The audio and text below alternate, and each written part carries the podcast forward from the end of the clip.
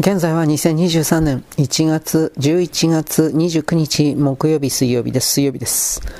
5、8月第2週。ヘルシンキ大ヘルシンキ大学の文明史担当、ユージン・スミルノフ教授です。私のことを知っておられる方がまだ残っているとは思いません。また、どなたかがまだ生きていて、私のこの放送をお聞きになっているとも思いません。しかし私は語らずにはおられません。今日は私のラジオ講座の日です。これが最後のあらゆる意味で最後の講義になるでありましょう。幸いこの放送局は自家発電によってまだ電波を出しているようであります。もっともここから見ておりますと、最後の私の願いを入れて、放送の準備を整えてくれた局の人々はすでに息を引き取られたようです。ミキサールームの人影は突っ伏したまま動きません。私も今、40度以上の熱があって、心臓の発作に間欠的に襲われています。私自身もあと何分生きながらえるかは分かりません。ですが、学者としての最高の望みはまさに抗議しつつ死ぬことであり、今その望みが果たされようとしていることは無常の幸福であります。どなたかこの話を聞いていただけるでしょうか？いや、無益な願いはやめましょう。フィンランドではすでに10日間 ,10 日以上前、政府が亡くなり、国民もまた亡くなりました。生き残っているわずかの人々はもはやどこの国民でもなく、すでに死者の国の民であります。私の本日の講義の主題は簡単であります。ヨーロッパ各地の大学で10年にわたって講義を続けながら私は一度もこのことをはっきりと申しませんでした。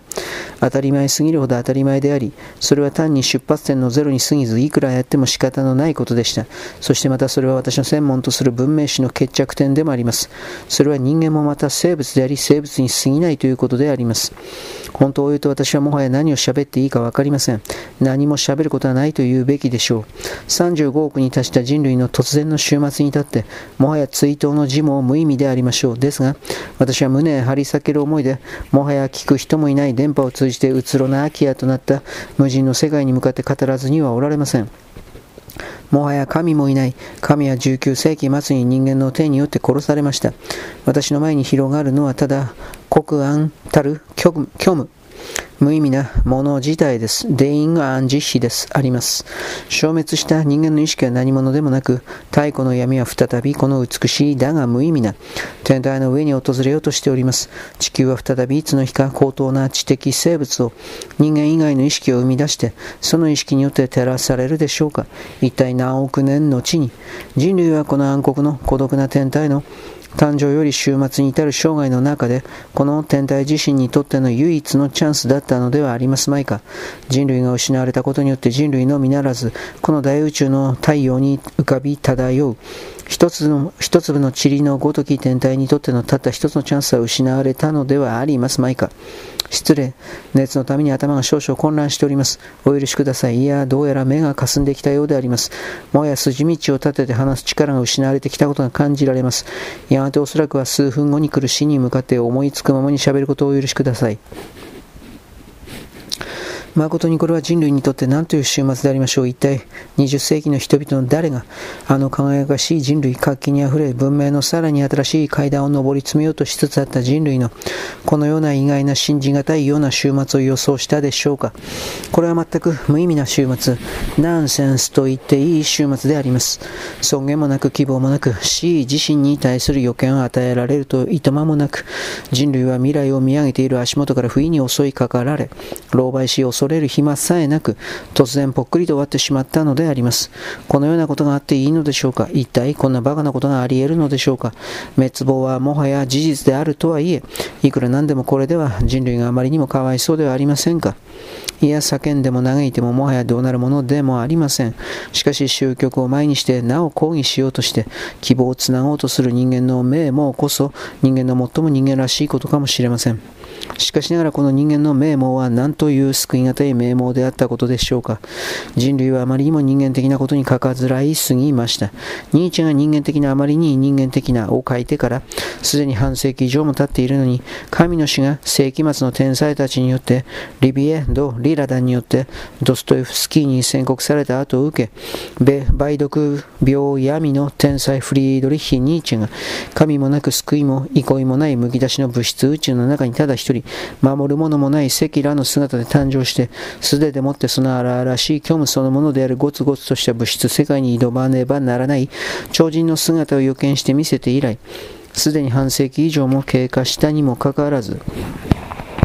人間はその弱さから自己自身つまり人間的なものにのみかかずらい虚無と物自体の深淵のほとりに立つ自己の真の姿を秘書にして後期すべてにして無万能にして無力物そのもののような残酷さと精神そのもののような無限の優しさに満ちた自己のあらわな姿を直視する勇気をついに持たなかったのであります。人間的なあまりにも人間的な愛や切ない恋やあだっぽくまた汗臭いセックス甘ったるいヒューマニズムゴシップ快楽危険のないスペクタクル穏やかな波のように寄せては返す優しい疲労に満ちた日常完全に人間に飼いならされ現実にほころびを与えて恐ろしい世界の真の姿を垣間見させることもない美名誉称賛くだらぬ嫉妬虚栄くだらぬいさかいメンツ快楽国家の反目貪欲搾取憎悪迷信的な人種差別人間相互間のゆえない優越感と排他主義無知不信恐怖自己満足やうぬぼれ安楽に対する執着自己より優れたものに対する浅ましい反感文明への過信から来る無条件の楽天主義。ああこれら人間的なものにもまた確かに読み去るべきものがありました。本来は無意味な虚無そのものである自然にさえ自分の優しさを投影してしまう気のいい人間たちの名もくたびれ赤じめて赤じみてしまった生活への愛情。人間の高貴なものを腐らせてしまう夫婦間のいさかいや老婆的官僚的な形式主義をも含めて人間はなんくだらぬことに自己を飛翔しささやかなものに喜怒哀楽を重ねてきたのかそれはそれは一層いじらしいくらいでした皆さん私は今泣いております。涙が流れるのを止めることはできません。人間は人類はもっと別のものになり得たはずでした。この名門もまた徐々に徐々にではありますが、全く情けないぐらいに父とした歩みではありましたが、わずかずつ開かれていく兆しはあったのであります。このまま猶予が誰によって与えられた猶予かは知りません。おそらくは大宇宙のあやなす運命の目の一つが偶然醸し出していた猶予がこのままあとせめて1000年続いていてくれたら人類はやがて人類全体として一つの高みに達していたかもしれません。皆さんおそらくもうどこにもいない皆さん私は泣いております。人類という数多くの可能性に満ち溢れていた種のためにそしてさらにまた学者の端くれとしての私がついにこの最後の瞬間に至るまで責任を回避してしまったということの自責の念から、